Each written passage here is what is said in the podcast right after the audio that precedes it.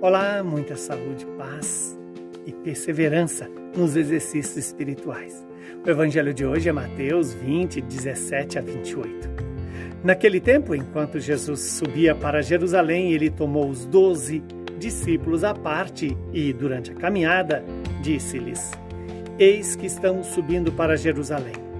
E o filho do homem será entregue aos sumos sacerdotes e aos mestres da lei eles o condenarão à morte e o entregarão aos pagãos para zombarem dele, para flagelá-lo e crucificá-lo. Mas no terceiro dia ressuscitará. A mãe dos filhos de Zebedeu aproximou-se de Jesus com os filhos e ajoelhou-se diante dele, com a intenção de fazer-lhe um pedido. Jesus perguntou: O que queres? Ela respondeu: Manda que esses meus dois filhos se sentem no teu reino, um à tua direita, o outro à tua esquerda. Jesus então respondeu-lhes: Não sabeis o que estáis pedindo. Por acaso podeis beber o cálice que eu vou beber? Eles responderam: Podemos.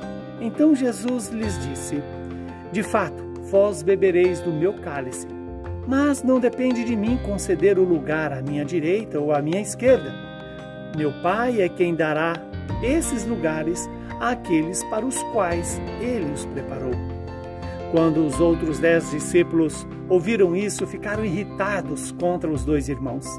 Jesus, porém, chamou-os e disse: Vós sabeis que os chefes das nações têm poder sobre elas, e os grandes as oprimem. Entre vós não deverá ser assim. Quem quiser tornar-se grande, torne-se vosso servidor. Quem quiser ser o primeiro, seja o vosso servo, pois o filho do homem não veio para ser servido, mas para servir e dar a sua vida como resgate em favor de muitos. Palavra da nossa salvação. Glória a vós, Senhor. Louvado seja Deus por esta palavra que o Senhor nos entrega, uma palavra de vida eterna, uma palavra que pode nos ajudar a entender a nossa missão a missão de cada batizado, a missão de cada cristão, que é ser servo, como Jesus, servo de todos os servos.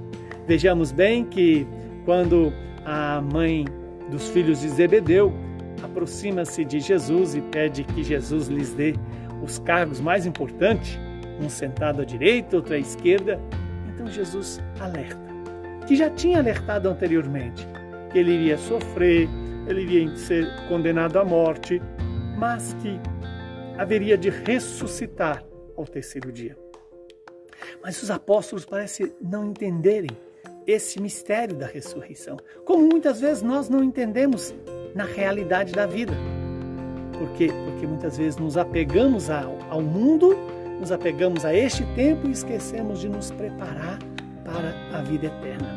Então, se preocupar com a ressurreição significa viver no tempo, no espaço, lembrando de que o nosso destino é carregar a nossa cruz até o dia que Deus nos chamar. E outro é, ensinamento fundamental deste evangelho é que Jesus deixa claro para que ele veio ao mundo. Não para ser servido, mas para dar a vida por nós. E é isso que todo cristão é chamado: dar a sua vida pelo irmão. E dar a vida pelo seu irmão significa é entrar na humildade, na simplicidade, na atitude de quem louva, glorifica o nome do Senhor nas, nas atitudes e na própria oração, seja ela pessoal ou comunitária. Que hoje nós possamos tomar essa decisão. Senhor, me faça um servo, um servo do Senhor na pessoa dos irmãos. Faça de mim alguém que sirva ao amor, que é o Senhor. Que o Deus Todo-Poderoso nos abençoe, nos santifique, nos livre de todo mal e nos dê a paz. Ele que é Pai, Filho e Espírito Santo. Não se esqueça, estamos no tempo da quaresma, tempo de fazer os exercícios espirituais da oração, do jejum e da esmola, para que nos assemelhemos a Jesus Cristo. Saúde e paz.